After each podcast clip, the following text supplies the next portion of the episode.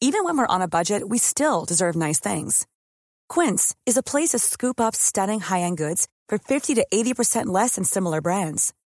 They have buttery soft cashmere sweaters starting at $50, luxurious Italian leather bags, and so much more. Plus, Quince only works with factories that use safe, ethical, and responsible manufacturing. Get the high-end goods you'll love without the high price tag with Quince. Go to quince.com slash style for free shipping and 365-day returns.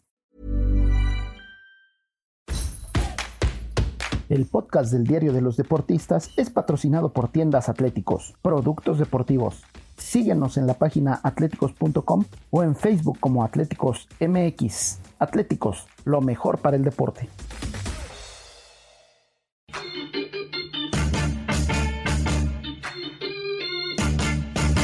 Esto, el diario de los deportistas.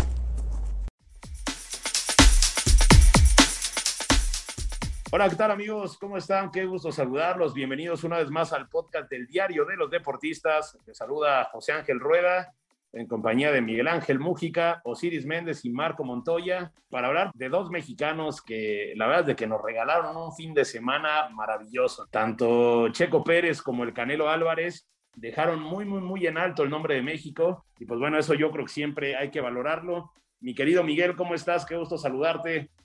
Pues aquí estamos de vuelta, ya listos para platicar de, esto que tanto nos apasiona los deportes, ¿no? Yo antes de que vayas a empezar con tus comparaciones, Ángel, quiero decir la verdad. Hay que disfrutar el momento de Checo, el momento de Canelo, el momento de los mexicanos que brillan siempre. Eh, me siento muy contento y emocionado, sobre todo por lo que sucedió en el autódromo, ¿no? Que emocionó a cualquiera que, que aunque no seas fanático del Checo, te emocionaste, mi querido Ángel.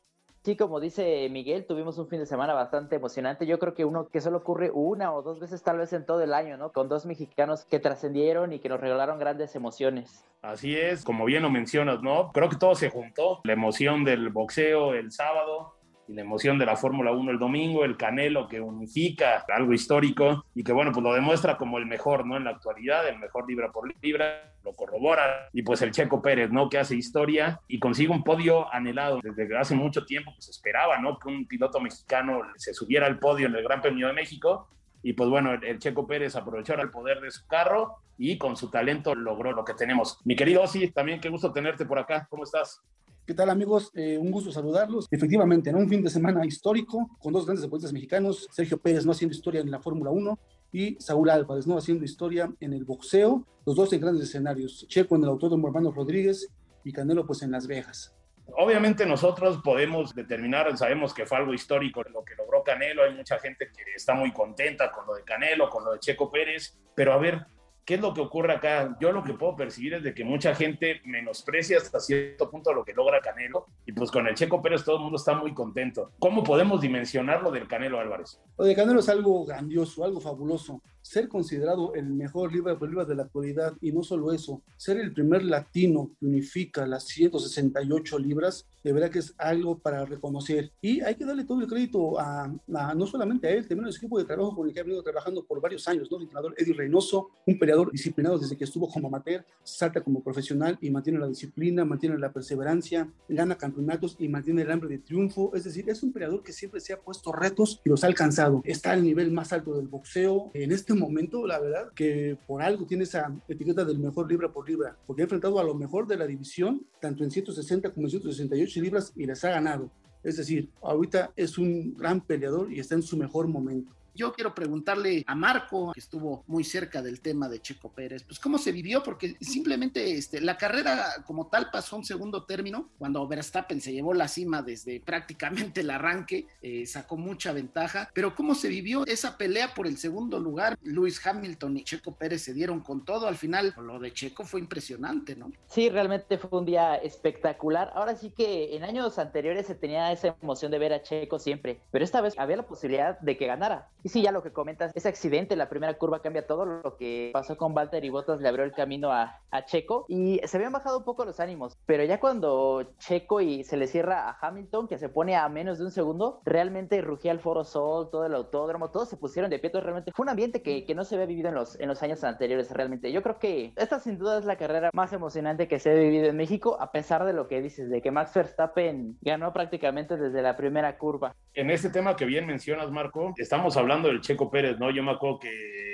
eh, al principio de la temporada, bueno, hablábamos de que cuál era el techo para el Checo Pérez, ¿no? Sabiendo que enfrente tenía tanto a Verstappen como a Hamilton, ¿no? En ese momento, evidentemente, todo el mundo pensábamos que Hamilton iba a estar por encima, ¿no? Y ahora resulta que a poco tiempo ya del final, pues bueno, Verstappen va arriba, pero bueno, el Checo Pérez está a punto de lograr el objetivo, que yo creo que era ese tercer lugar por encima de Valtteri Bottas y que esta carrera, pues bueno, le abre la posibilidad, ¿no? Lo deja muy, muy, muy bien posicionado, lo deja en la pole position para llevarse ese tercer lugar. Es complicado todavía porque 20 puntos, si en una carrera gana Checo y en la otra abandona Botas, eso le favorece a Checo, por supuesto, pero Botas va a seguir sumando puntos, o sea, son dos autos que están casi a la par. Red Bull quedó claro que está en un nivel un poquito más alto, pero Botas va a seguir sumando. Todavía va a estar complicado que pueda obtener ese, ese tercer lugar entre pilotos. Puede hacerlo, por supuesto. En las últimas dos carreras le ha descontado 22 puntos.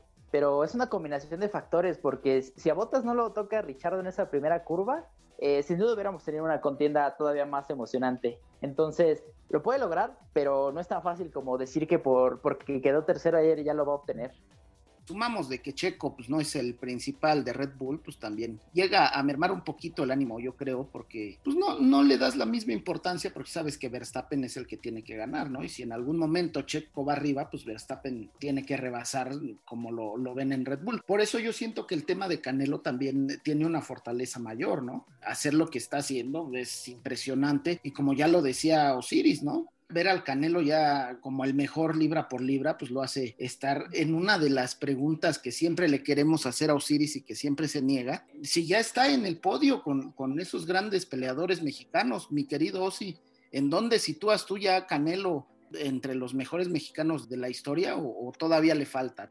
En este momento todavía es una carrera que está en desarrollo, es una carrera que todavía puede lograr más campeonatos, puede hacer más historia. Claro que de pronto ahí se viene la comparación con Julio César Chávez, con Salvador Sánchez, con Rubén Olivares. Canelo lo ha demostrado, Canelo ha trabajado para llegar a ese nivel. Me parece que hoy a Canelo hay que darle todo el crédito, porque no tan fácil se llega a, ese nivel de grandes triunfos, de grandes campeonatos. Creo que Canelo lo ha hecho en base a su trabajo, en base a la perseverancia. Y claro, él está al más alto nivel de esos grandes campeones mexicanos que tuvimos en la historia acá lo que mencionas me parece muy interesante, que todavía es una carrera en desarrollo.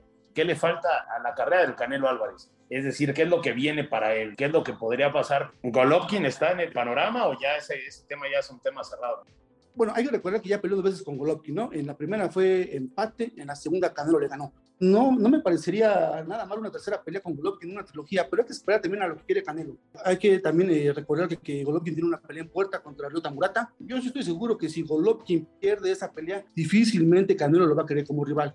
Canelo quiere como rivales a campeones, a, a, peleadores que estén en su buen momento. Si Golovkin pierde esta pelea, yo veo difícil que se pueda dar una tercera pelea. Ojalá que Golovkin gane, es una pelea complicada contra Murata y hay que esperar ese resultado. Canelo se va a seguir manteniendo en 168 libras. Su próximo compromiso va a ser en mayo de 2022. Él también podría volver a, a, invadir las 175 libras. Recordemos que ya le ganó en su momento a Kovalev el título de peso semicompleto de la WBO. Hay buenos rivales en este momento en esa división, pero me parece que de momento, que el año que viene Canelo se va a seguir manteniendo en 168 libras, esperando a buenos rivales, ¿no? A ver qué pasa con Golovkin. También por ahí aparece en el radar eh, David Benavides. Charlo en caso de que suba a 168. Hay buenos rivales para Canelo en 2022.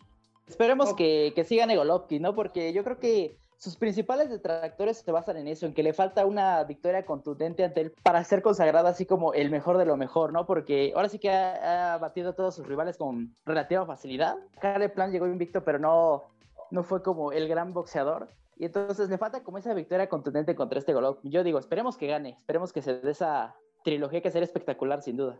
Pues bueno, le falta como que una pelea que lo consagre, que una pelea que la gane así. Sin embargo, yo creo que sí, habría que destacar que, por ejemplo, lo que dijo Manny Pacquiao, que Caleb Plan dio una gran pelea, sin embargo, e, el Canelo fue mejor. Yo creo que a veces era lo que yo hablaba, ¿no? Que tal vez al Canelo no se le da el mérito, pero bueno, lo que está haciendo es fuera de toda duda, ¿no? el Canelo le gana y como bien mencionó Osiris, le gana campeones. Ya para el Canelo no, nada tiene que ver si están en buen nivel o no, no, si son grandes peleadores o no, finalmente son campeones y lo que hace el Canelo es eh, retarlos y ganarles. Definitivamente eh, fue un fin de semana maravilloso, nos emocionaron. Lo único que faltó es que anotaran todos los mexicanos en Europa, ¿no? Algo así para tener como un boom, ¿no? De todo el deporte. Pero bueno, fue un fin de semana maravilloso. Faltó la victoria de Checo del autódromo.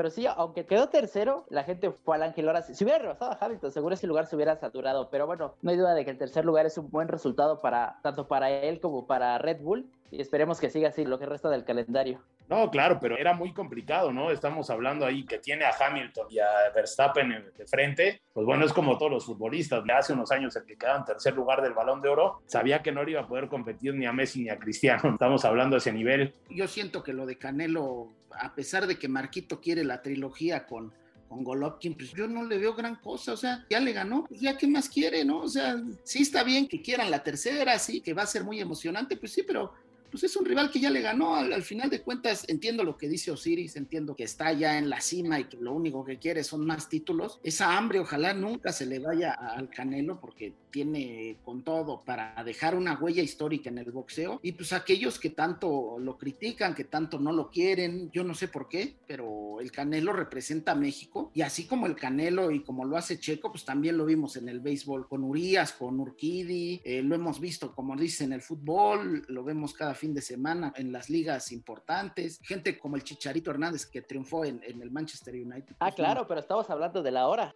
Por eso no es nada sencillo, pero el deportista mexicano es el que resalta. El Chucky Lozano, que también eh, logra destacar en el Napoli, más allá de, que pueda estar en buen momento, ¿no? Creo que también es, es, relevante. El caso de Edson Álvarez, ¿no? Es otro mexicano que está consolidadísimo en el Ajax, un Ajax que ha vuelto al gran nivel, ¿no? Al gran fútbol en definitiva, creo que sí es de llamar la atención. Desde luego han habido grandes deportistas en la historia. El tema de Lorena Ochoa, ¿no? Dominando su disciplina, de lo mismo Paula Longoria, Hugo Sánchez, Rafa Márquez. Vamos, mexicanos muy, muy, muy exitosos que han triunfado y que, pues bueno, tanto Canelo como el Checo Pérez, yo creo que sí va, ¿no? Porque yo creo que con el Checo Pérez, más allá de la historia, tal vez no tan rica, pero sí importante que ha tenido el automovilismo en México, pues yo creo que Checo Pérez ya también ya se ganó su lugar como el mejor. Sí, por supuesto. Ahora sí que Checo cada que corre casi casi que pone una, una nueva marca para el automovilismo nacional. Y hay que disfrutar ahorita el momento de Checo y el momento de Canelo. Perfecto, así como esperamos que ustedes hayan disfrutado de este podcast. Sí, invitarlos a todos a seguirnos y escucharnos en las diversas plataformas como Spotify, Deezer, Google Podcast, Apple Podcast, Acas y Amazon Music. Además, escríbanos en podcast.com.mx. Mi querido Ángel, muchas gracias. Una semanita más a mi Osi, a mi querido Marquito. Les mando un abrazote. Osi, eh, Marco, muchísimas gracias. Eh, también muchísimas gracias a Natalia Castañeda y a Janani Araujo en la producción. Nosotros los invitamos a que nos escuchen y que escuchen todos los podcasts de la Organización Editorial Mexicana. Tenemos un montón de temas para que los disfruten. Llegamos al final de esta edición del podcast del Esto, el diario de los deportistas, y nos escuchamos la próxima. Muchas gracias.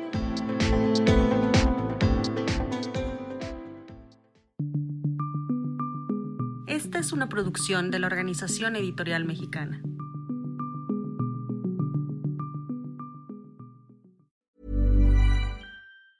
Hey, folks, I'm Mark Marin from the WTF Podcast, and this episode is brought to you by Kleenex Ultra Soft Tissues your ally to help tackle your allergy symptoms this season. I love the change of seasons, but nobody loves pollen and all those other things floating in the air that make you sneeze during this nice weather. Kleenex Ultra Soft tissues are hypoallergenic and allergist approved. So fight back against watery eyes and runny noses without worrying about irritating your skin. For this allergy season, grab Kleenex and face allergies head on.